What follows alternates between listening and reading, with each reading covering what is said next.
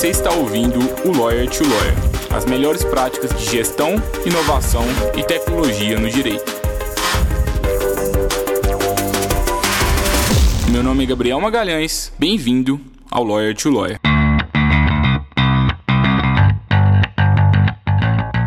Esse podcast é oferecido pela Free Law, a forma mais segura para que o seu escritório de advocacia contrate advogados online e sob demanda. E eu sei que talvez você nunca pensou nessa possibilidade, mas agora você pode realizar parcerias com advogados especializados em qualquer área do direito, de acordo com a sua necessidade. É só entrar no site www.freelaw.work e enviar a descrição do serviço que precisa ser executado, as orientações, o prazo, e aí só aguardar a mágica acontecer e você visualizar as propostas dos profissionais. Faça parte agora da nossa comunidade e aumente o portfólio de serviços jurídicos que o seu escritório oferece aos seus clientes. Olá, advogado, olá, advogada, seja bem-vindo, seja bem-vinda a mais um Lawyer to Lawyer da Freelaw meu é Gabriel Magalhães é um prazer estar aqui com vocês novamente. Estamos já no episódio 57 do Lawyer to Lawyer e hoje eu tenho o prazer de receber a Bruna. A Bruna é advogada e pós-graduada em interpretação de conferências em inglês e português pela PUC São Paulo. Ela possui extensão universitária no curso de Direito Norte-Americano pela Fordham University de Nova York.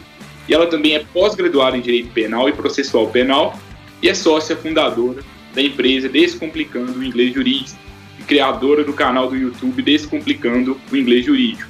Recomendo bastante que vocês acompanhem o trabalho dela, porque é bem bacana o Descomplicando o Inglês Jurídico.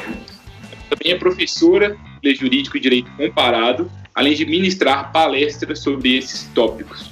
Ela trabalha como criadora de inglês jurídico para a magistratura e também para os ministérios estaduais no Instituto EduSérie de Brasília. Por fim, a Bruna é professora de curso de extensão universitária de inglês jurídico da PUC São Paulo. Quais são as oportunidades que surgem para, para os advogados com inglês jurídico? Como é que seu escritório de advocacia pode ganhar mais dinheiro com inglês jurídico? Como que funciona esse ramo de tradução, traduções jurídicas? Como que seu escritório pode ganhar mais eficiência caso precise de, de traduzir algum contrato, algum documento jurídico? Tô bem animado para a conversa de hoje, Bruna. Só espero que a gente faça ela em português, porque meu inglês não tá tão afiado como o seu, viu? Seja bem-vinda. Pode deixar. Obrigada, Gabriel, pelo convite. Eu conheço a Freelaw há algum tempo, sempre estou é, ligada no conteúdo de vocês, inclusive é, sempre recomendo para os meus alunos, para os meus tradutores, então uma honra estar aqui com você. E vem estudar com a gente que você desenrola esse inglês aí. Já, já falei com você antes do episódio que eu estou precisando de, de, de, estudar com vocês e vamos, vamos conversar sobre isso assim. Conta um pouquinho mais do seu trabalho, Bruno. Como que, que surgiu é, a sua empresa? Como que você fez essa migração? Né? Você era advogada mesmo, até que ficou por conta do inglês. E qual, qual qual que você acha que está sendo a importância disso assim, nos dias de hoje? Como que os advogados podem aproveitar assim, o inglês jurídico em suas carreiras? Bom, vou começar com uma breve história. Então, é, eu, desde que eu entrei na faculdade de Direito, eu dava aulas de inglês para ganhar uma grana, essa coisa, né, de adolescente e tal. Entrei com 17 anos. E no terceiro ano de faculdade, eu tranquei, fui passar um ano nos Estados Unidos de intercâmbio, voltei, continuei dando aula e aí eu terminei a faculdade, passei na ordem e resolvi que eu não queria ser advogada. e aí eu morei dois anos em Londres. É, e aí voltei para o Brasil em, 2010, em 2010, isso. E aí eu dei aula por mais alguns anos e fiquei um pouco cansada de dar aula de verb to be, de iniciante e tal. E uma coisa que eu, eu não queria advogar, mas eu sempre gostei muito de estudar direito, né? É, é, é a língua inglesa sempre foi uma paixão e o estudo do direito também sempre foi uma paixão. Então eu decidi, eu falei, não, vou então me qualificar, vou fazer alguns cursos para dar aula para advogados, porque a gente sabe que ensinar inglês técnico jurídico, se você não tem faculdade de direito, uma formação em direito, é muito difícil, porque é uma linguagem completamente específica. E aí eu fui procurar alguns cursos para fazer e descobri que não existiam. Então eu criei é, os conteúdos e aí comecei com um aluno particular, dois alunos particulares, até que em 2018 eu vi que isso realmente era uma empresa e aí eu fundei o Descomplicando Inglês Jurídico como empresa. Eu comecei o Descomplicando como um canal no YouTube, fez algum sucesso já na época. Então, o Descomplicando Inglês Jurídico surgiu em 2018 com o propósito de fazer treinamento tanto de advogados, né, para falar um inglês técnico. Então, o perfil que a gente tem, Gabriel, de aluno é assim: o advogado fala um bom inglês, então ele se vira completamente é, é, nos Estados Unidos, na Inglaterra, onde ele for. Mas quando ele precisa falar assim, ó, com o cliente dele, olha, a gente protocolou a petição inicial e agora vai aguardar é, é, que a outra parte responda por meio da contestação, tal, tal, tal, e a possibilidade de recurso é isso ou aquilo. Então, isso é muito técnico, né? Absolutamente técnico uhum. no inglês. Então, é isso que a gente treina aqui no Descomplicando os advogados. E a gente também tem um outro público que é muito interessante, a gente faz treinamento dos tradutores também. Então a gente ensina para eles a base do direito brasileiro, a base do direito americano, para eles conseguirem fazer essas traduções é, mais técnicas. E quando eu penso no início, né, que eu, sempre dei aulas de inglês e, e comecei a estudar direito muito cedo, naquela época era impensável juntar inglês e direito. Então eu fiz a opção pelo inglês, deixei o direito de lado por algum tempo e só agora, só recentemente oito, sete, oito anos atrás, eu juntei essa ideia porque quando eu me formei em 2006, o direito brasileiro era eminentemente usado aqui e o direito, os outros, é, o direito comparado que a gente tinha na faculdade era o direito romano, né? Uhum. É, então a gente não, não tinha direito, não sei como é que está a grade hoje em dia. E para voltar para sua pergunta, como é que isso impacta os escritórios, né? Então, é, os grandes escritórios de São Paulo têm clientes internacionais, então ter clientes internacionais abre a sua carteira, abre o seu alcance, no mundo. E é possível você se comunicar com, com o cliente mandando traduzir as, né, os e-mails e, e, e, e os documentos plenamente, mas se você atende o cliente numa call, se você consegue discutir um processo com ele tete a tete, vamos dizer assim, né? Se, se você entende é, é, que a estrutura do direito brasileiro é uma, que, é, que vem da civil law, a estrutura do direito americano, por exemplo, é outra, que é a common law, é, jurisprudência no Brasil é uma coisa, jurisprudência nos Estados Unidos é outra, você tem. Você ganha o seu cliente, você ganha muito mais a confiança do seu cliente, né? Então, esse, esse direito comparado é, é, é, essencial. E eu vejo uma grande oportunidade para os escritórios que ainda não, não têm clientes internacionais agora nesse mundo é, durante e pós-pandemia, porque a gente vai ter, infelizmente, né, muitas recuperações judiciais, a gente vai ter muitas falências, a gente vai ter muito problema com contrato é, e contratos internacionais. Então, esse é um, um ótimo momento para quem ainda não tem esse treinamento começar a ter. E como eu te disse, né, é, para o aluno é, ter esse treinamento de inglês jurídico, ele, o inglês dele tem que estar tá razoavelmente bom, né, no intermediário. Uhum. E aí a gente vai treinar então, né, como falar com o seu cliente das fases do processo. A gente tem, por exemplo, alunos que trabalham só com recuperação judicial. Então, os nossos professores criam conteúdo só disso, né? Então, eles estudam lá o Chapter 11, Chapter 13, é, por que, que chama Chapter, da onde surge isso. Então, o inglês jurídico é muito mais do que juiz é judge, sabe? Então, é, é, é, é muito mais um estudo comparado mesmo. E tendo profissionais qualificados nisso, o escritório tem muito a ganhar, é, né? uhum. né? Enfim, diversificar a carteira e passar muito mais confiança para o advogado lá de fora. É, e até uma oportunidade de qualificar fora também do país, né? É, eu, a gente teve a oportunidade de entrevistar aqui o Jair, ele falou aqui especificamente sobre carreiras internacionais no direito. E o Jair, ele, ele trabalha na Pepperdine, é, não sei se você conhece, que é nos Estados Unidos, e ele disse né, de várias oportunidades jurídicas que estão ali fora do país, que você só vai ter contato se você começar a entrar um pouco nesse mundo, né? É, queria saber se você tem alguma dica também, até de, de para quem está buscando internacionalizar a carreira. Às vezes, assim, hoje eu só trabalho em português, não tenho clientes uhum. fora, é, uhum. não tenho demandas fora. Qual que é geralmente o caminho para que a gente é, se conecte mais assim globalmente? É, tem assim, se vocês têm algum tipo de convênio com alguma instituição, uhum. você, ou você se recomenda alguma instituição, como que, que você daria alguma dica assim, para os advogados nesse caso? Olha, é, Agora, para a parte pessoal do profissional, né, é, eu acho que uma grande oportunidade de você é, entrar nesse mundo mais internacionalizado é fazer o que a gente chama de LLM, que é um mestrado em Direito no exterior. É, por exemplo, eu vou falar da experiência que eu tive.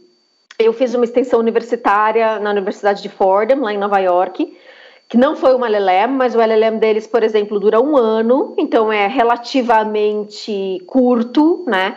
se a gente pensar que um mestrado dura, enfim, três, quatro anos.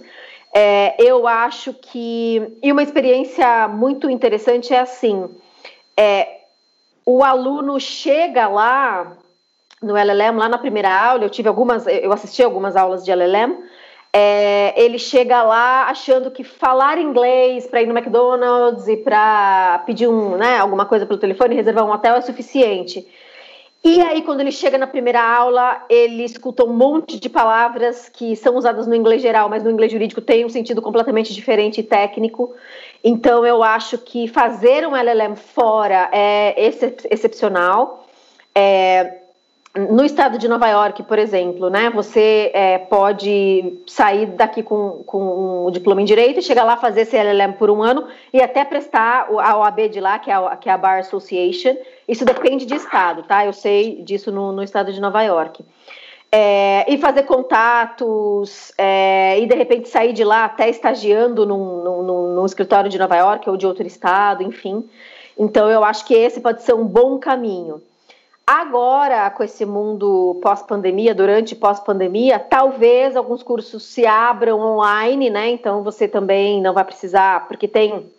Eu acho que tendo morado nos Estados Unidos e na Inglaterra, é, eu recomendo é, muito é, essa vivência de morada em outro país. Mas eu também entendo que dependendo da, da, da, da fase de vida é, do, do, do, advogado, da advogada, não é possível. Então, talvez tentar é, aproveitar alguns cursos é, online, né? Então, a Fordham, por exemplo, esse ano, nesse semestre, está fazendo um curso de inglês jurídico mesmo, legal English, totalmente online, que você tinha que morar em Nova York por seis meses. Então, deem uma procurada nessas oportunidades para quem não quer ou não pode é, sair do país. Mas, enfim, a minha dica é se conecte, se conecte com professores é, estrangeiros, com alunos estrangeiros, e essa rede vai, vai, vai fazer com que você talvez até estagie em algum lugar ou é, algum escritório tenha algum cliente no Brasil e, e, e, e, contrate você. Enfim, eu acho que o estudo é sempre um bom caminho, mas saiba que se prepare, saiba que você tem que se preparar para você até aproveitar o seu LLM ou até um, um curso de extensão universitária um pouco menor de, de tempo, porque se você chegar cru, se você né, não souber falar, eu, é, é né, se você não souber como é que fala, juiz, ministro, é, interrogatório, é, e se você não sabe a base do sistema da common law, você, você, vai, você vai passar algumas semanas entendendo isso e não aproveitando o curso. Então, chegue lá preparado e eu acho que é uma ótima oportunidade. Então, aproveita agora que algumas coisas estão virando online, vão ficar muito mais baratas, né? Muito mais acessíveis é, para todo mundo. Legal, Bruna. E, assim, sobre tradução jurídica, é uma oportunidade de carreira, né? Você se tornar um, um tradutor. Como que é, é, assim, podia falar um pouquinho mais sobre essa, esse caminho aí que algumas pessoas podem trilhar e da mesma forma para os escritórios, como que eu consigo encontrar uma boa uma boa equipe de tradução jurídica, como que eu escolho, qual é a melhor forma para isso, o que, que eu devo levar em conta, assim, caso exista essa, essa necessidade? Tá, vou te responder a primeira pergunta. A gente tem alguns alunos formados em direito brasileiro que estão sendo treinados para virarem tradutores jurídicos. É, mas esse caminho não é tão simples assim. Então, é, o ideal, o ideal dos mundos é que o tradutor seja formado em direito brasileiro, seja formado num curso de tradução, de técnicas de tradução, e aí o Descomplicando Inglês Jurídico vai lá e treina ele é, nesse é, nesse quadrado menor que, é, que são os termos jurídicos. E aí os tradutores me perguntam, Bruna, mas eu não tenho faculdade de direito, eu preciso fazer uma faculdade de direito para ser um excelente tradutor jurídico? Eu falo, não. Mas você tem que entender muito de direito. Então é isso que a gente faz no Descomplicando, uhum. treinando os nossos tradutores para entenderem é, o sistema brasileiro, pra, é, jurídico brasileiro, para entenderem é, as dinâmicas. Então, é, um, os tradutores geralmente chegam para a gente, é, Gabriel, eles não sabem o que é competência, o que é competência da Justiça Federal, da Justiça Estadual, eles não sabem onde está lá o TJ, né, nesse, nesse organograma de justiça, então é, saber isso é absolutamente essencial. Para um escritório de advocacia, é, eu costumo dizer que, é, claro, claro, que eu sei que cada um puxa a sardinha para o seu lado, mas é, a tradução técnica em geral é muito difícil, obviamente, né? Então, por exemplo, eu sempre comparo a tradução jurídica com a tradução médica. É, imagina um tradutor é, que não tenha ideia, é, absolutamente alguma ideia, como eu, tenho que confessar que não tenho, do funcionamento do corpo humano, né? É, o que leva o sangue, o que traz o sangue, para que serve o pâncreas, essa coisa toda. Mas você, você se dedica algum tempo a estudar o funcionamento do corpo humano e aí você começa a entender como é que fala isso em inglês, como é que fala isso em espanhol, etc. Porque o corpo humano é o corpo humano aqui na China. Porém, se você está fazendo traduções, ou melhor, se você tem esse seu cliente lá nos Estados Unidos, você vai ter que estudar o direito americano para você adequar as traduções. Porque, por exemplo, é, um recurso para o STF brasileiro é muito diferente de um recurso para o Supremo, é, desculpa, para a Suprema Corte americana. Então a gente tem competências diferentes. É, o que é, as hipóteses de cabimento, por exemplo, de habeas corpus no Brasil não são as hipóteses de lá. Tem muitos, muitos termos que existem no Brasil e não existem, não existe uma tradução para a língua inglesa, então a gente tem que explicar isso no inglês ou vice-versa. Então, a tradução jurídica é uma tradução sui generis, dentre a tradução técnica, nesse sentido. Então, é, o, o, o, eu entendo que os escritórios é, vão atrás de, de, de, de valores mais baixos para os seus clientes, obviamente, porque existe lá um orçamento limitado, é claro. Mas é, prestem atenção na formação desses, desses é, tradutores. Então, eu acho que uma boa pergunta para vocês fazerem, vocês escritórios fazerem para a agência que vocês estão contratando ou para um, um tradutor é assim: você é formado em direito? Não, não sou. Tá. Mas você tem, né? Você já estudou direito? Você se formou de alguma maneira é, é, é, em algum curso que não faculdade? Mas você, você tem um profundo entendimento da civil law, um profundo entendimento da common law?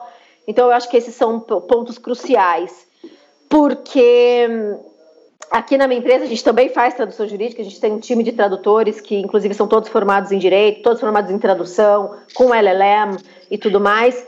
E às vezes a gente pega algumas revisões. Então já teve escritório que contratou um tradutor, enfim, que obviamente não vou falar o nome, não tinha a menor noção do que estava fazendo, porque nunca tinha lido nada de direito, e aí ele traduzia vara, sabe, vara de família, vara civil, tal, tal, tal, uhum. por stick por stick uhum. no inglês, que stick é, é realmente o pau, né?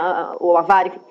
Então, já também tive pedido de, de clientes assim, Bruna, eu preciso traduzir esse texto, pela, a primeira vez, né? O nosso primeiro contato. Bruna, eu preciso traduzir esse texto, qual é o seu orçamento? Ah, meu orçamento é esse. E aí a contratante falou para mim, Bruna, você me garante que você não vai passar isso no Google Tradutor e me, e me entregar? Porque eu já tive problema com isso. Eu falei, isso é absolutamente impensável. A gente tem um time de tradutores onde todos são formados em direito, tal, tal, tal, né? Expliquei toda a formação. Então, se ela me fez essa pergunta, é porque ela já recebeu traduções jogadas no Google Tradutor e sem revisão nenhuma. Então, assim, eu não sou absolutamente contra o Google Tradutor ou qualquer tecnologia de tradução. A tecnologia está aí para a gente tirar vantagem dela. Mas, é, ainda, antes que inventem um tradutor específico de jurídico, é, esse olhar humano é absolutamente primordial, né? Então, é, eu já tive cliente também que, por exemplo, a gente também faz tradução simultânea, né? Eu sou tradutora simultânea formada pela PUC. Então já chegou um, um, cliente aqui que é, traduziu um contrato com uma outra empresa e aí contratou a gente para fazer tradução simultânea da negociação desse contrato lá fora. Eles contrataram a gente para uma reunião de uma hora, uhum. mas a gente acabou fornecendo para eles seis horas porque a, porque a gente teve que discutir a tradução ruim daquele contrato. Então, as partes não conseguiam chegar a um consenso, porque uma entendia de uma forma e a outra entendia de outra forma, por causa da tradução mal feita. Então, se economizou na tradução, mas se gastou seis vezes mais do que era para ser gasto é, nessa negociação de tradução simultânea. Então, eu entendo que a preocupação, né, novamente, do, do, do, do escritório é o orçamento, mas assim, uma boa tradução com uma boa revisão infelizmente ainda não é barata, mas se você está falando de um contrato de 2, 3, 5, 10 milhões de dólares, é, não é na tradução que a gente vai, que, que se recomenda economizar. Então, desconfiem de orçamentos extremamente baixos. É, Para ter um time que eu tenho hoje, eu tenho que remunerá-los à altura, né? Então, é, é, se eu é, brigar só por preço no mercado, que não é o objetivo, é, eu vou contratar, é, enfim, tradutores que não têm esse conhecimento, então tenham cuidado na contratação, né? Vejam se essa empresa tem um. A nossa empresa é especialista só em tradução jurídica. Eu entendo que tem outras empresas especialistas em traduções técnicas de várias áreas, mas realmente você, como cliente, né, é, verifique se há essa formação e essa experiência no jurídico, para evitar prejuízo é, para os seus clientes, né, de um modo geral. Legal, mitigar risco, né? Às vezes eu fiz um contrato excelente e aí traduziu errado, aí não adiantou nada, né? Então, Perfeito. acho que, é, que realmente... Você gastou muitas horas do, do seu, do, né, dos seus advogados na hora de traduzir, se você quis economizar, e vai causar um problema lá na frente, né? É. E, Bruno, assim, uma coisa que eu acho muito legal do seu trabalho, eu já acompanho há algum tempo, é como que vocês produzem conteúdo, né? Vocês têm Sim. uma vertente bem, bem forte de produção de conteúdo. É, eu queria que você falasse um pouco disso e, assim, como você tem muitos clientes advogados, escritórios de advocacia, também falasse um pouco, assim, o que, que, você acha que os escritórios estão fazendo de errado, assim, nesse ponto?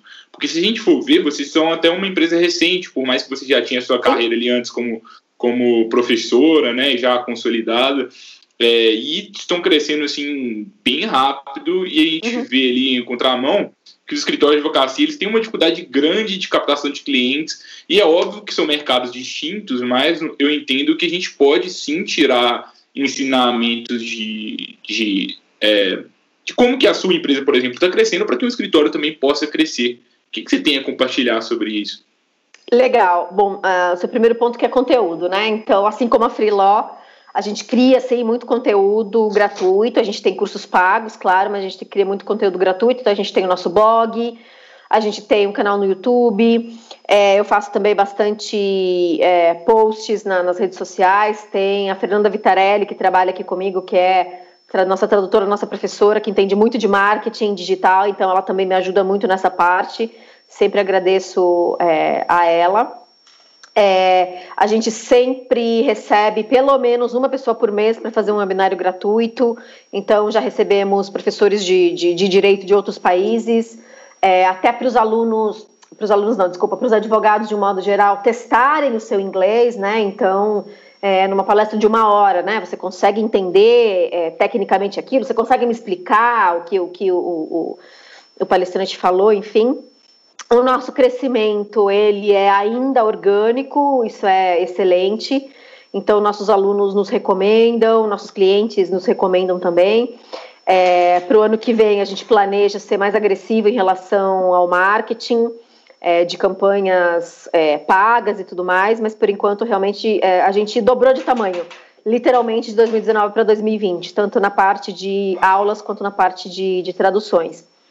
É, então, você me perguntou o que, que os escritórios estão fazendo de errado. Eu acho que alguns pontos. Eu acho que, por exemplo, primeiro, é, alguns escritórios exigem o inglês do, do, do, é, é, do, do, colaborador, né, do advogado, mas aí o advogado é contratado com muita expectativa de lidar com clientes internacionais, mas aí ele fica dois, três, quatro, cinco anos sem falar inglês. É, então eu acho que isso é um pouco frustrante. É, eu acho que os testes, é, eu tive uma experiência muito interessante. Eu fui para um escritório no ano passado, obviamente antes da pandemia, em novembro, em São Paulo. E o sócio do escritório me contratou para fazer o seguinte: é, ele tinha lá uma equipe de 10 advogados e é, oito falavam muito bem inglês, mas ele não sabia se eles falavam inglês jurídico. Então eu fui lá e realmente nenhum deles falava inglês jurídico.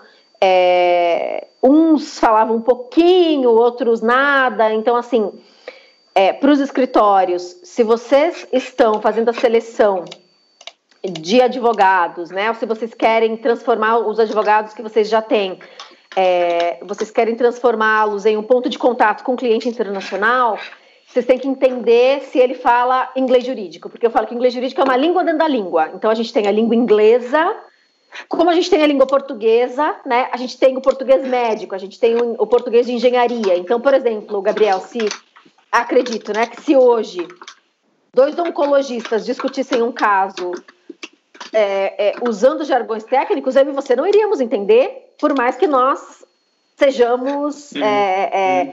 nativos do português, né? Então, é, então, eu acho que os escritórios têm que ter essa, primeiro, essa consciência de que o inglês jurídico é diferente de falar o inglês geral. É, e também, como eu já disse, né, nessa parte da tradução, estejam atentos a quem vocês vão contratar, porque, na minha opinião, né, na minha experiência, não vale a pena arriscar uma, é, é um projeto de, de, de, um valor considerável numa tradução não tão bem feita. É, e para os advogados é isso: estudem inglês, estudem é, o inglês técnico, é, vão fazer LLM, vão fazer extensões universitárias para realmente abrir oportunidade para vocês, porque, como eu disse, principalmente pós-pandemia, a gente vai ter muitas discussões contratuais internacionais, principalmente, então eu acho que é um, um bom caminho para os advogados seguirem. Legal, Bruno. E sobre produção de conteúdo também, que os próprios advogados fazem para os seus clientes? Você tem, acha que eles estão fazendo alguma coisa errada ou você tem alguma dica, assim, pela sua experiência de como que vocês produzem conteúdo por aí? Olha, é, o próprio nome da, da, nossa empresa já diz, né? Descomplicando o inglês jurídico. Então, a gente tenta fazer tudo de um modo muito não simplista, né? Tudo que a gente faz é, é complexo, mas de um modo simplificado para os nossos clientes. Então, é, os alunos têm acesso a plataformas muito simplificadas. O nosso, é, todos os módulos que eu criei, eu, eu, criei um, um modelo de, de, ensino muito simplificado. Então, eu acho que para quem cria conteúdo do jeito que, enfim, que, que é, independente da área, né? Eu acho que tem que ser atraente e descomplicado dessa maneira.